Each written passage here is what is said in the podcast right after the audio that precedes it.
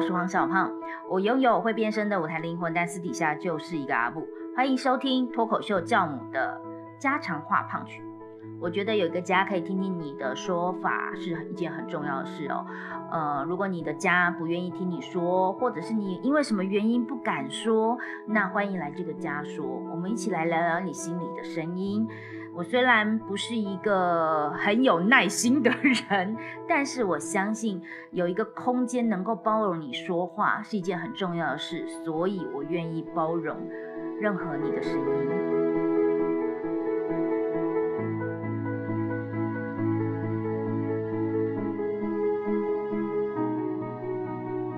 那今天呢，非常开心，嗯，现场的人来参与我的这个 Clubhouse 的开房主题聊天。所以，因为我们也还在尝试，毕竟我还没有办法那么稳定的开房，所以现在的目前的状况就是还可以随意乱聊。我现在好像也没有什么特别的沟通主题，特别想聊的主题。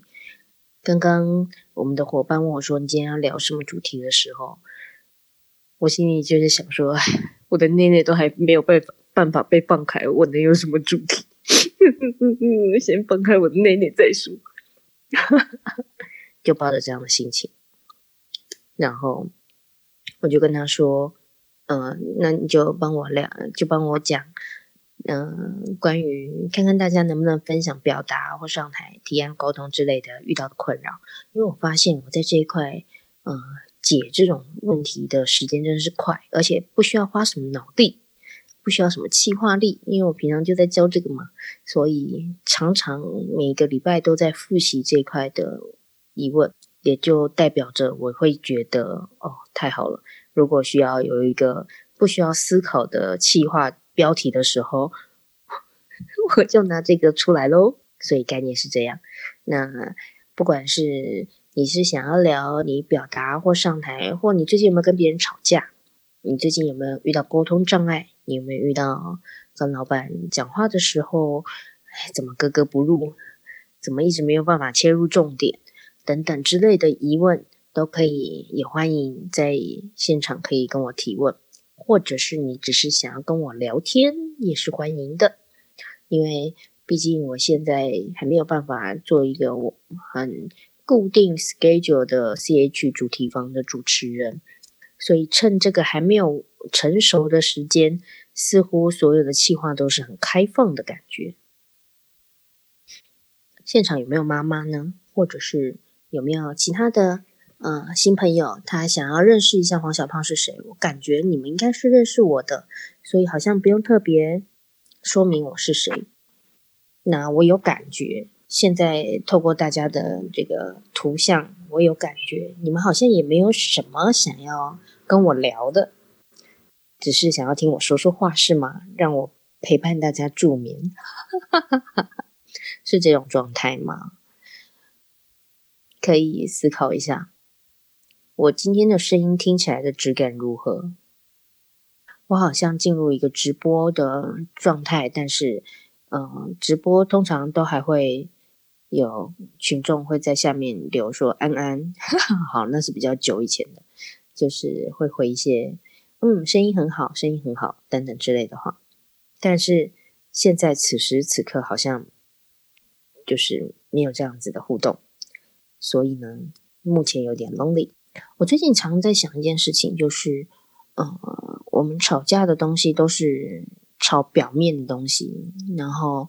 更深层的话题，更深层关于自己的纠结，常常是说不出口的。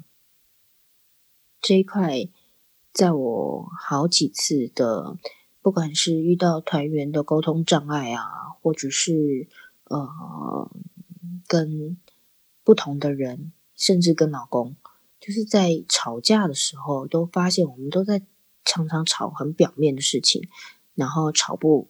就是不会把心里最最渴望的声音说出来，甚至也没有办法很直白的讲出自己的最想讲的那句话。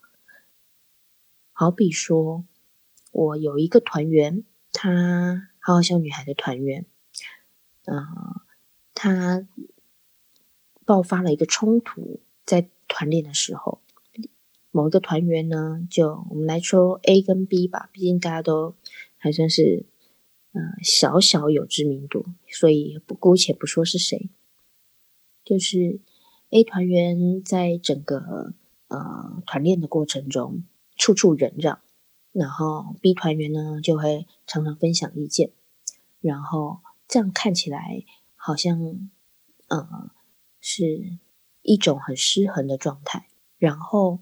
有一天，B 团员做了一件事情，就是触摸了 A 同学。那 A 团员就呈现了很开心的状态，就说：“嗯，我不喜欢被碰触。”然后 B 团员就觉得被针对了，他们因此而吵架。然后，可是我事后在跟他们解析的时候，我说：“其实我们在吵的那个状态是喜不喜欢被碰触。”我。就是不喜欢身体碰触，类似像这样的话题。可是那不是你们真的想要讨论的话题。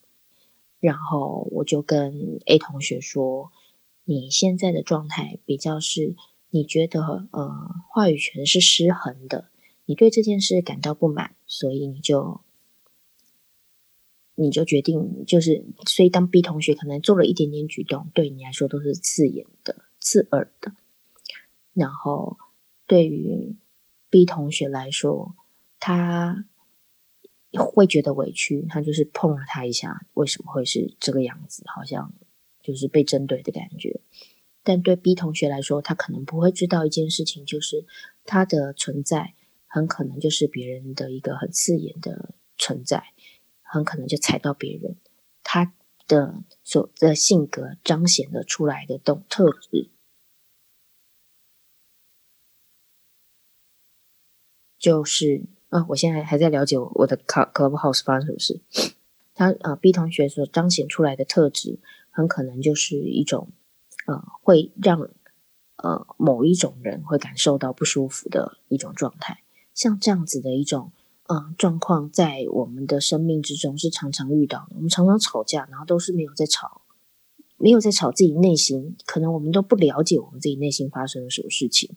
然后，可是我们吵，就是还是会吵，然后常常就都不出来。这件事情，呃，不管是在吵架，或者是提案，甚至是上台分享的时候，都常常遇到。我还蛮常遇到的，就是大家会觉得说，呃，在上台提案的时候，要讲话很清楚，很呃专业，很干练。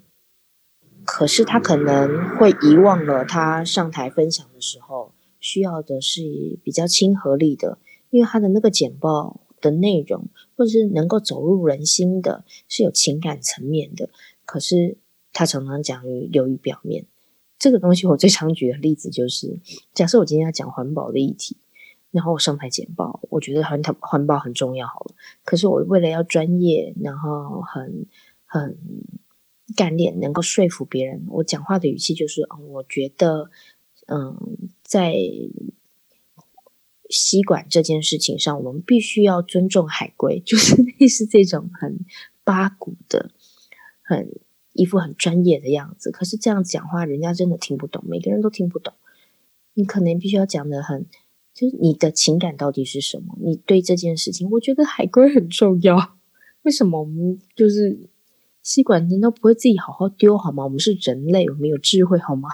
就是你把你把你真实的一个更深层的东西，你在想这件事情的，你为什么会被这件事情给触犯到，被被他给触动到，一定是有原因的。可是我们常常是不去问这个很内在核心的东西，因为我们觉得当我们讲出话来的时候，就是一种揭露，而那个揭露是让自己觉得不舒适的，是让自己觉得很烦躁的。所以，我们吵架常常吵于表，常常流于表表面，这是我最近还蛮常出现到的一个感触。所以，我不知道你们有没有曾经遇过什么样子的吵架？你有没有想要跟我分享说，你们遇到吵架的时候，呃，你是怎么样解决，或者是你是怎么样沟通的？另外一件事情就是，当然，我今天好像一开始就来聊一些关于吵架很深层的议题，那只是因为就最近有发生。嗯，大家不听不同的 地方，不同的吵架。我最近平常无聊的事情就是剪了头发，然后没有被任何人提起来说你剪头发了，怎么会没有人？我我相信，因为我剪的头发的长度实在是差太多，所以所有人都会发现，但所有人不想说出口，一定有道理。所以要么就是剪太糟了，要么就是大家觉得，嗯，黄小胖不需要称赞。你需要这么虚华的东西吗？有些人会这样跟我讲。团运的时候就会这样跟我讲说：“你也需要这这种浮夸的赞美吗？就剪头发，你不就是一直就是这个发型长长短短长长短短吗？”话说我不会觉得我需要这个夸赞，我只是在观察这件事情，觉得很有趣。好比说我叫小胖嘛，所以我一直都胖胖的，然后常常非常常，国中同学聚会、高中同学聚会、大学同学聚会，不管是哪个同学的聚会，看到我。就会第一句话就是“小胖，你变瘦了，好瘦哦！你怎么怎么减的？”类似像这样的话，然后第一次听都很高兴。然后你知道，我现在离我高中、大学的这段时间也是有一段，几十年来遇到不同的同学都跟我说你变瘦了。我是变到多瘦才能够让你每次见到我都觉得我很瘦？我一直觉得这件事很荒谬，很好笑。大家一定是没话跟我聊，所以就用你变瘦了来做一个开场白，或者是一种寒暄词，或者是我之前一定太胖，在你的印象中，你一定觉得我非常非常的胖，所以我现在不管就是有一点点小幅的进步，你都会觉得说哇，你变瘦好多。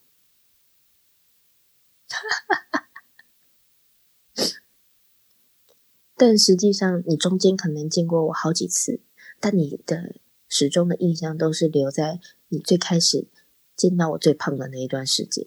所以呢，中间我只要变瘦了，或变胖了一点点，再变瘦，再变胖，再变瘦，变这么胖，对大家来说都没有意义，因为大家都会觉得我变瘦了。这是我自己觉得很有趣的一个一个状态。所以，至于发型，或至于身材。我都会觉得说，哇，原来每一个人其实都会有一种一些很自式的开场白，等着当没有跟对方有话题聊的时候，准备要拿出来当武器。你变瘦了，你你的头发去哪里剪的？哇，这个衣服去哪里买的？你吃什么？怎么好？感觉很好吃。这些东西都是一个很寒暄的开场白，可是你知道吗？偏偏黄小胖我不太会尬聊，所以我每次遇到这种很尬聊状态，我也会就是很简短的回应。然后难怪他们就是啊，这真的是让我让我领悟到这件事，就是原来就是因为这样，所以大家才。也不太跟我询问发型的问题，因为会觉得那个话题聊一下就结束了。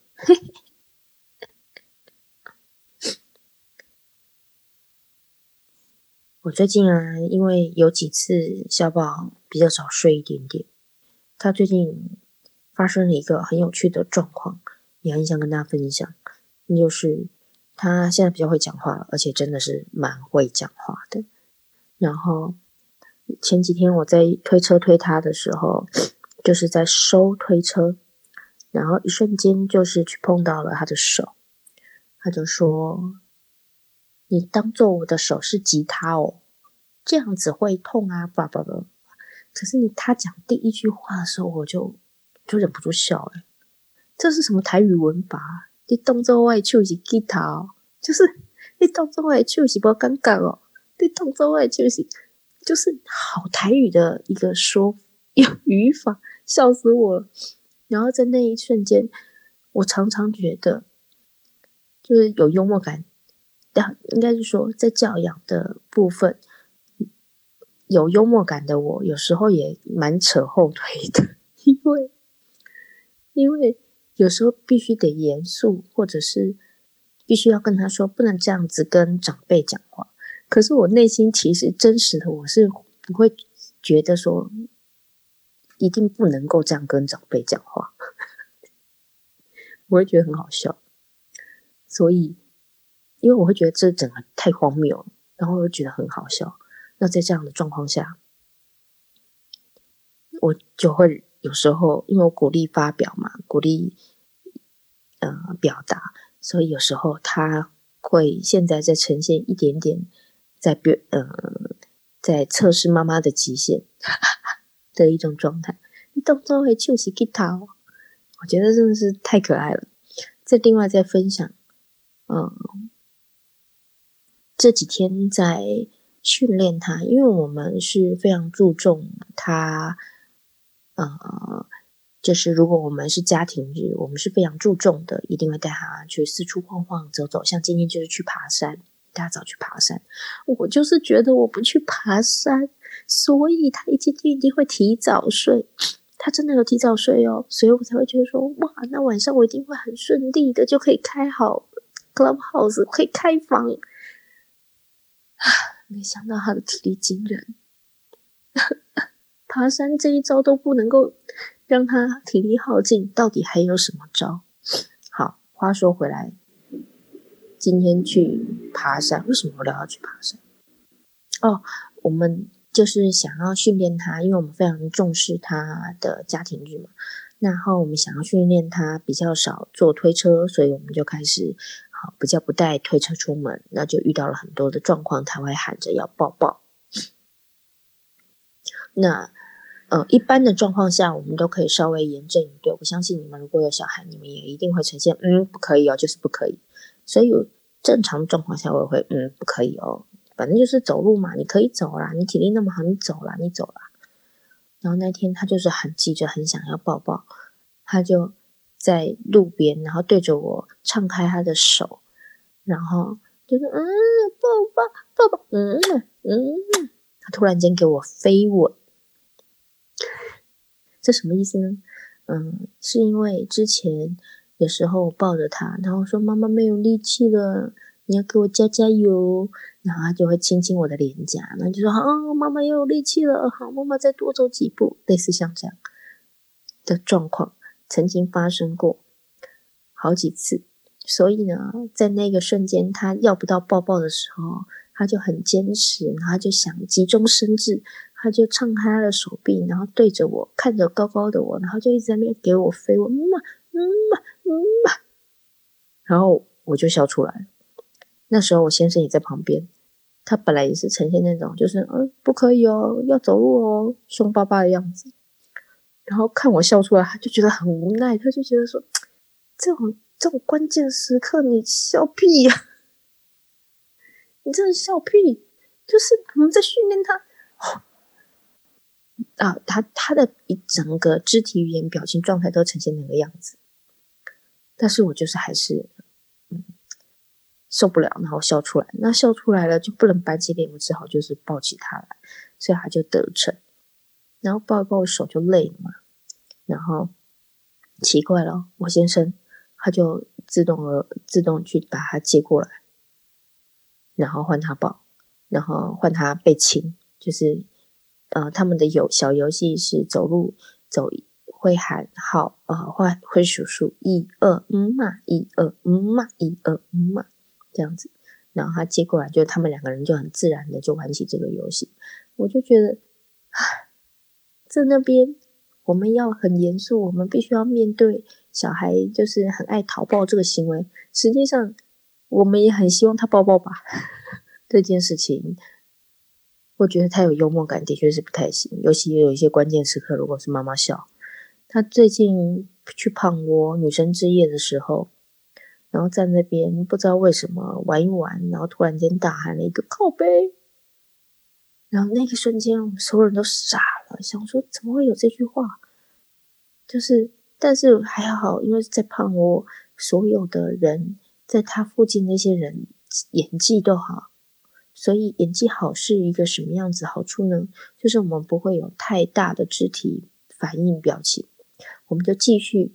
过我们本来，比如说要喂他吃东西的，或要跟他玩球的，或者跟别人聊天，但我们耳朵都有听到他说靠靠背什么的。然后在他跑到一个转角或自己在自己的世界的时候，我们就开始互相交头接耳，怎么了？为什么他将他讲那一句话靠背什么之类的？然后就在那一刻，嗯，我觉得我肯定了那一时候所有围绕在他周遭的人。为什么这么说呢？因为如果我们反应很大，会鼓励他讲脏话，所以我们最好就是当做没听到，然后他也不知道自己讲了什么，他就不会一直重复这句话。所以他的确也就是可能讲了发了这个音，然后呃没有意识，然后又继续，所以他就再也没有提过这个发这个音节。这个对我来说，就是对面对这么小的小孩讲脏话的时候，我们可以做的一个处置，就是冷漠的对待他。可是这必须要身边周遭的人都很有默契，因为只要我们一个人的反应比较大一点点，他就会觉得好像很好玩，他就会继续玩下去。那这个时候就不好办了。所以像这样子的一个很安静、很冷漠的处理，是一件非常成熟的一个举动。那我当下。就很感激我们的那身边的所有的有演技的大人们。最近还有去，我觉得你们真的还蛮可以接受我自言自语一段时间哦。我们今天呢会到十二点就结束，我们还有十五分钟。这次就是我边来尝试，如果我可以未来稳定十一点开房的话，会长怎样？然后在哪一天开房会比较适合？所以今天就是来试试看，来测试一下，来玩玩看。如果你想跟我聊天的话，欢迎你随时就都帮我举手一下。如果你觉得还好，想听我讲话的话，我好像一直讲到十二点也不是一个太大的困难嘛，哈。毕竟我脱口秀演员啊，自言自语好像是我的专场，所以在这边扣回刚刚讲的那句话，如果你的孩子们。讲了一些脏话，你不想要让他觉得这件事很好玩，请你尽量冷处理。冷处理就是像我们刚刚那样的做法，你反而很严肃跟他说这不行哦，这是一件很难听的话，他反而就一直在那个状态里面，他反而就一直在想这句话。可是你知道吗？小孩就是这样的，他只是发了那个音节，他甚至没有注意，他甚至他甚至只是在模仿。说到模仿，今天有一件事情蛮有趣的。当我呃，我们今天爬山爬仙基岩，他几乎九成的路都是他有他爬上去爬下来，九成路都没有抱抱。然后这九成的路，我们当然不停的鼓励他，沿途所有的长辈都觉得他超棒的、超强的，因为还不到三岁可以自己完成这一切。然后就在有一刻，我们都说他随时想休息都可以，那我们就坐在路边，坐在阶梯都可以休息。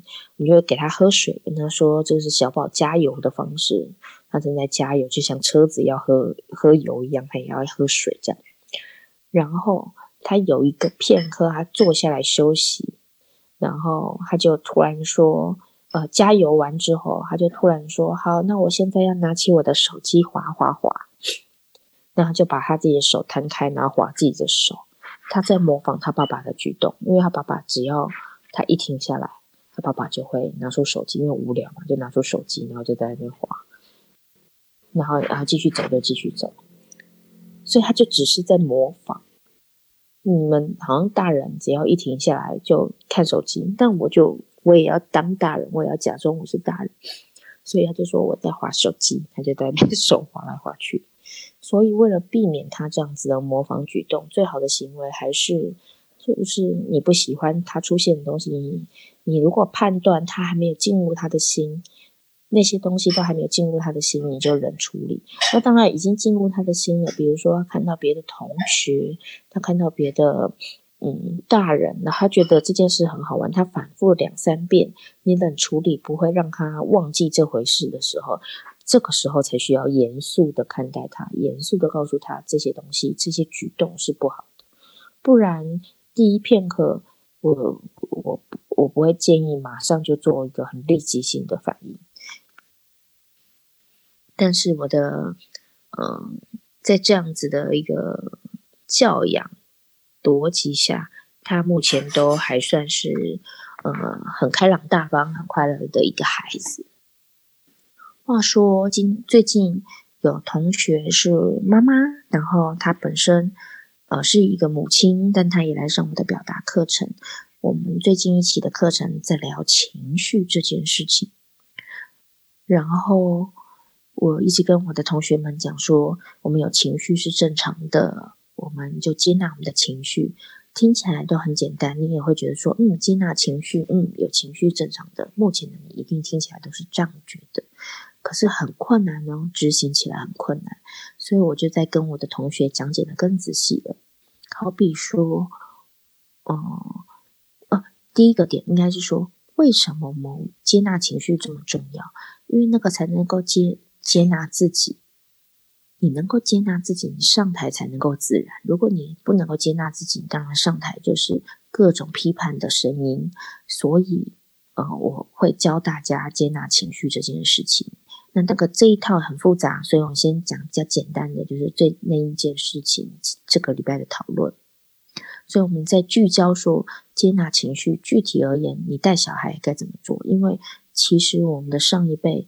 嗯，对情绪冷处理这件事情，就留在上一辈吧，我们就不要往把它往下下一辈带。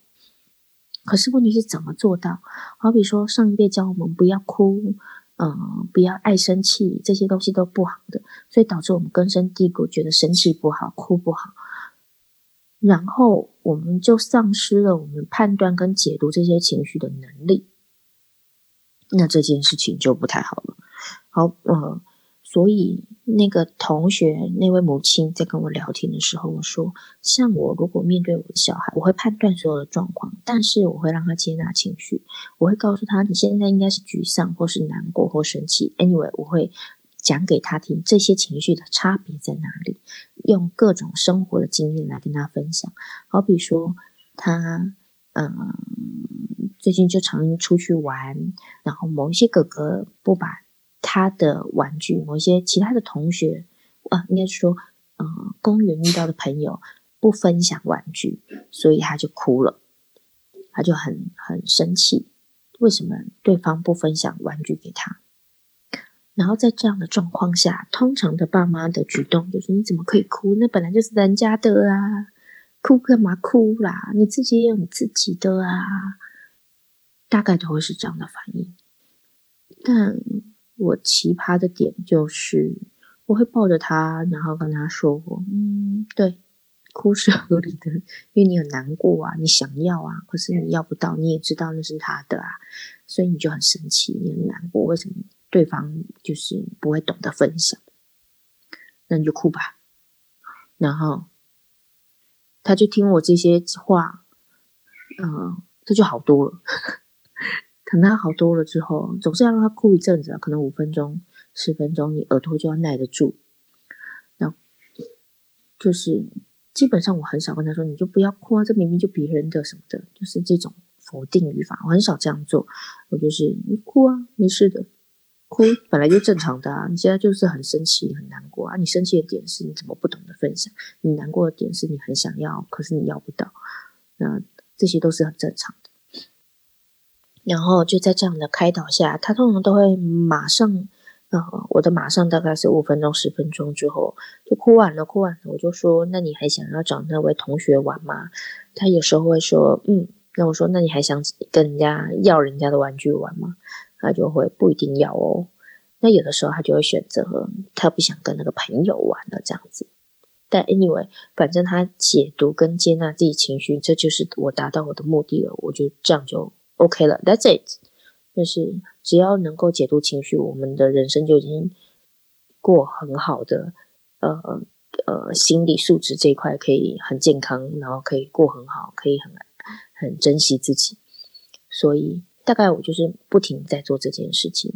那再讲回来，当时在课堂上的那位母亲，她很傻眼，因为她。没有这样带小孩，他的确也是会是第一个反应，就是你怎么可以？那本来就玩别人的玩具就是这样的反应的。然后我就跟他说，其实我们有时候事件发生的时候，呃，并不是不知道怎么处理，理性上的我们都是这样，都是懂的，懂道理的。可是感性上的我们还是需要宣泄跟抒发。好比我也有产后忧郁过嘛，就是我就会觉得很傻眼，天哪，我诶，我都有产后忧郁，我怎么会有产后忧郁？我就正在心里这样想，然后后来我做的一些处置就是，嗯，如果我心情很不好，我可能就直接走进厕所里面，我就哭。那当然我知道哭会影响到小孩，但尽可能的封闭自己就哭。那我告诉你，其实哭很方便呢。因为哭宣泄情绪这一招，对妈妈来说超方便。我们看一些短片，两三分钟就哭得出来，不像以前单身的时候，总是要看一些爱情故事，然后哭到不行。就是它的剧情一定要走到很揪心，你才会哭。不用当妈妈超方便的，随便看什么短片就哭了。当你看个两三分钟的短片啊，你哭一哭，然后你就心情获得解放，你走出来，或者是你走进厕所，然后你就侧干掉，你就是骂四五分钟的脏话，然后你走出来，你还是可以很如常、很爱你的孩子，做你妈妈该做的事情。你就是需要情绪抒发，你花四五分钟，然后换来接下来四五天或四五个月或四五年，你是很。很平衡你这种妈妈的状态，为什么不花那四五分钟让你的情绪好好疏解？因为理性上的你是知道事情该怎么做的，只是感性上的你就是需要宣泄。可是大部分的人遇到感性上的这个状况的时候，理因为理性很重要，大家都说你要理性一点、冷静一点、冷静一点，所以你的感性没有办法抒发的状况下，它就是压抑。溃烂在心中，你一直不过得不快乐，可是你不知道为什么，你也一直没有办法解决你的不快乐。那这个就是，嗯，你在上台的时候，这个跟上台当然是有关系的，因为你以为你正在做一件很自信的状态，但实际上非常有可能，你的自信是透过你的生气的情绪来诠释的。又这又是什么意思呢？有些人是真的不懂自信是什么意思，不懂自我对自己感到有信心是什么意思，所以他为了要摆出装作那个模样，他就必须要很凶，他就必须要很讨厌所有人，然后才能够摆出那种睥睨一切的姿态，然后他认为那是自信，这是错误的观念，这不是自信，这个是。这种就是对我来说就是假的，就是装模作样，就是一个狐假虎威的一种，呃，你以为你演演的很好的状态，然后而且因为或许我会看出来说啊，你现在在装模作样，可是其他人可能感受不出来，他们只觉得你很凶，这样子没有达到你要的目的，你需要的是自信，而不是凶。可是如果我们在情绪表达，啊，上面一直是错误判断的状态的时候，那我们就会不停的、不停的呈现这样子的鬼打墙的一个状。所以，认知情绪一直是我觉得还蛮蛮重要的一个课题。然后我有个同学，他还蛮可爱的，他是嗯，他是一个很大拉拉的人。他的行为举止比较偏向男性化，比较偏向啊，比较粗鲁，比较偏向。实际上我看起来还好，就比较外八，比较大画质的动作。然后所有人都叫他，他应该女生一点。他的长相也很女生，他就是行为比较男性化。然后他就一直很摆荡在这个之间。他觉得说怎么办？我就是男性化比较过得比较自在呀。可是。大家又叫我要女女，就是要温柔，要什么什么的。然后那天呢，在透过这个情绪训练的状态下，我发现他是一个有耐心的人。然后他就说：“我觉得我不是一个有耐心的人啊。”我说：“为什么？”他就说不出所以然来。我就说：“我观察到的你是一个非常有耐心的人。”然后我们就开始针对这件事情聊很深。然后才发现，他对于温柔这件事的定义，就是讲话要这样子的。他觉得女生就是温柔，就是要讲话这个样子。然后我就说，不对不对，我觉得黄小胖我声音很低沉，但其实我本人也很温柔。我本身也是一个温柔的人，即便。我很容易不耐烦，但我还是个温柔的人。即便我声音很低沉，我还是个温柔的人。你到底对温柔有什么错误的定义？你是不是觉得温柔一定要讲话这个样子？那我就马上跟他说：等一下哦，我们问另外一个同学，他真的是懂霸气、懂没有耐心的那个同学，我们问来问他，你觉得呃所谓的霸气或是没耐心，如果你遇到你的下属做错事的时候，你会怎么做？然后那个同学就说：“就我来做啊。”然后我就说行这就是没有耐心的人会做的事情，就是干脆我来，然后不会给你第二次机会。”所以，针对那位同学，他对于温柔的错误定义，他就觉得温柔的人就是讲话要这个样子。我就说：“所以，如果林志玲讲话这个样子，然后，然后。”呃，不给别人第二次机会。比如说，有个发型师把他头发弄伤了，哎，好痛哦，很痛的一个状态下，哎呦，我的头发被夹住了，好痛啊！然后他就他就说没有关系，没有关系，转头跟经纪人说，嗯，下一次我们就不要再找这个发型师了，嗯，我不想再给他第二次机会了，嗯，我们还是可以找其他的人呐。用这种很温和的方式说话，这么轻柔的方式说话，他是一个温柔的人吗？你觉得呢？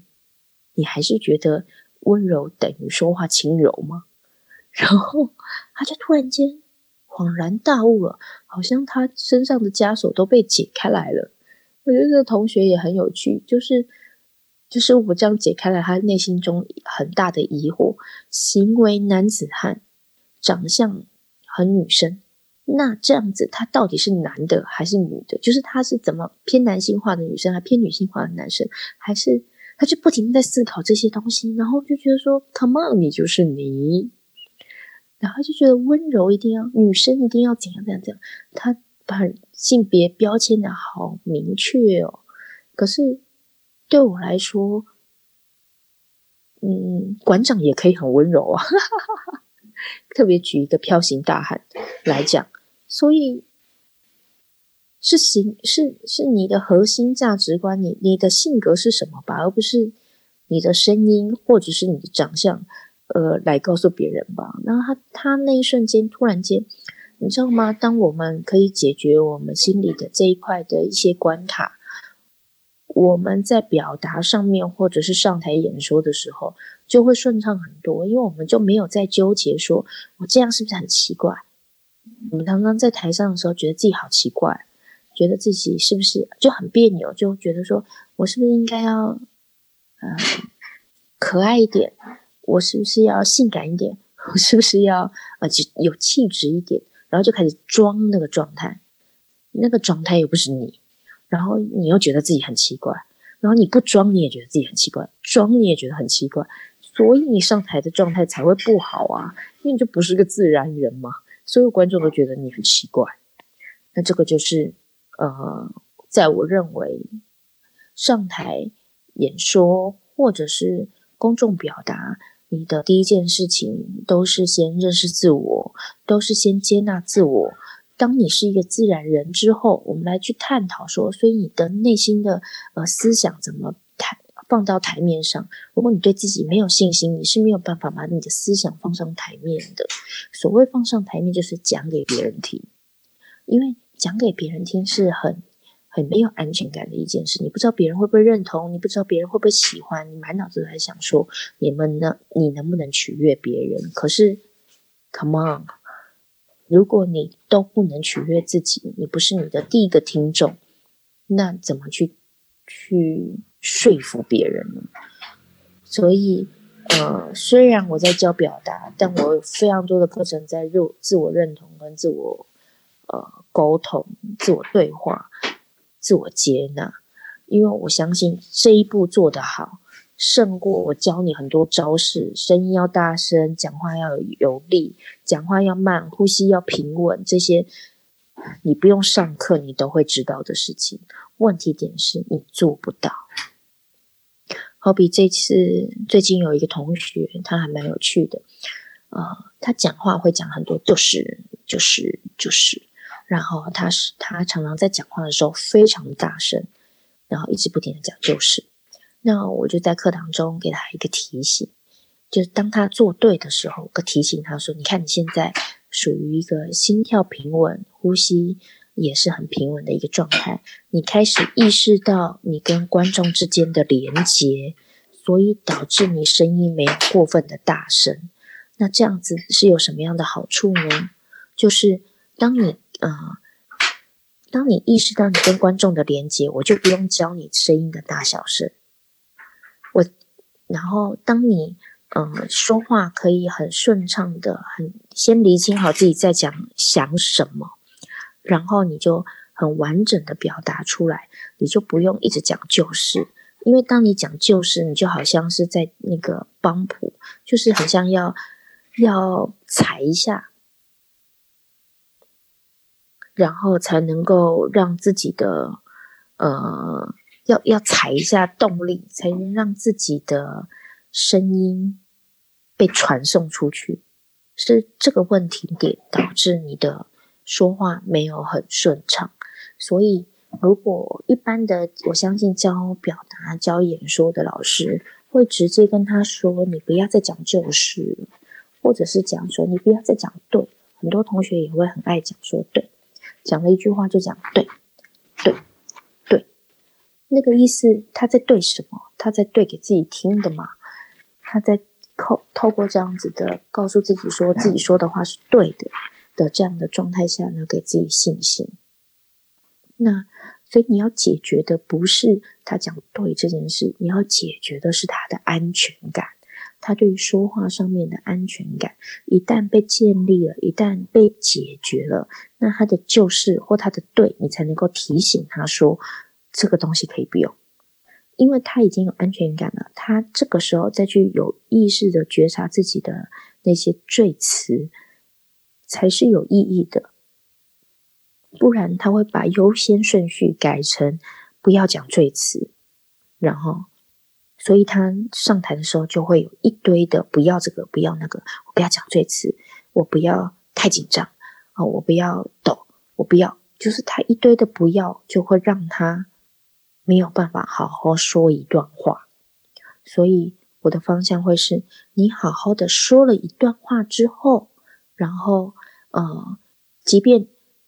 即便你可能还是会有一些东西是不够理想的，但是那个没有关系。我必须先确定你可以先做到，你能够听自己讲出来的话，你的耳朵要打开来听，你是你的第一个听众。那这样的状况下，你就来得及修正。那你长久以来常复习这件事，你会修正自己的讲话，然后你就可以听得到你自己有好多的罪词。然后你就会很顺畅的把它改掉了，而这件事情真的真的不是一开始应该被提出来的，所以我才会说教说话或者教表达，应该要先学会的是自我认识、自我认同，然后先喜欢自己说话的声音，先喜欢自己的思想，那先喜欢自己跟别人产生连结。那当你这些安全感都具备了之后，那我们就可以慢慢的再来修正呃一些招式上的问题，比如说说话的声音、语句能不能够更呃精炼，然后赘字等等之类的问题。这个是嗯最近遇到好几个学生，然后就有感而发。当然，今天的开房呢，我们要在就是十二点，嗯，知道我们才刚讲到，好像蛮蛮嗨的一种，就是好像讲蛮深的一种状态，然后就要停止了。是的，十二点就要截止了。想要了解一下现场的你们有没有什么想要跟我分享的？如果你是听完我刚刚说的那一段话，你有没有什么疑问？如果有的话呢，欢迎你举手；如果没有的话，那我们就下班喽。不知道大家对于这样子的一个体验，我的意思是说，就是十一点到十二点多这一段时间睡觉前的小聊天，有没有什么样子的感触？然后你也可以，如果你很害羞讲出来，或许你可以私信我。让我知道你觉得我在哪个时间点来做这样子的开房聊天是比较好的，我可以开哪些主题对你来说是有帮助的。然后我也希望借由开房这件事情，可以让更多的人愿意跟我们分享他，嗯，可能遇到的沟通障碍，或者是他遇到的说，嗯，表达自我的时候的心中的疑惑。那透过一次又一次的修正，或者是分享，我们就更接近了自己。这个永远是最重要的事情。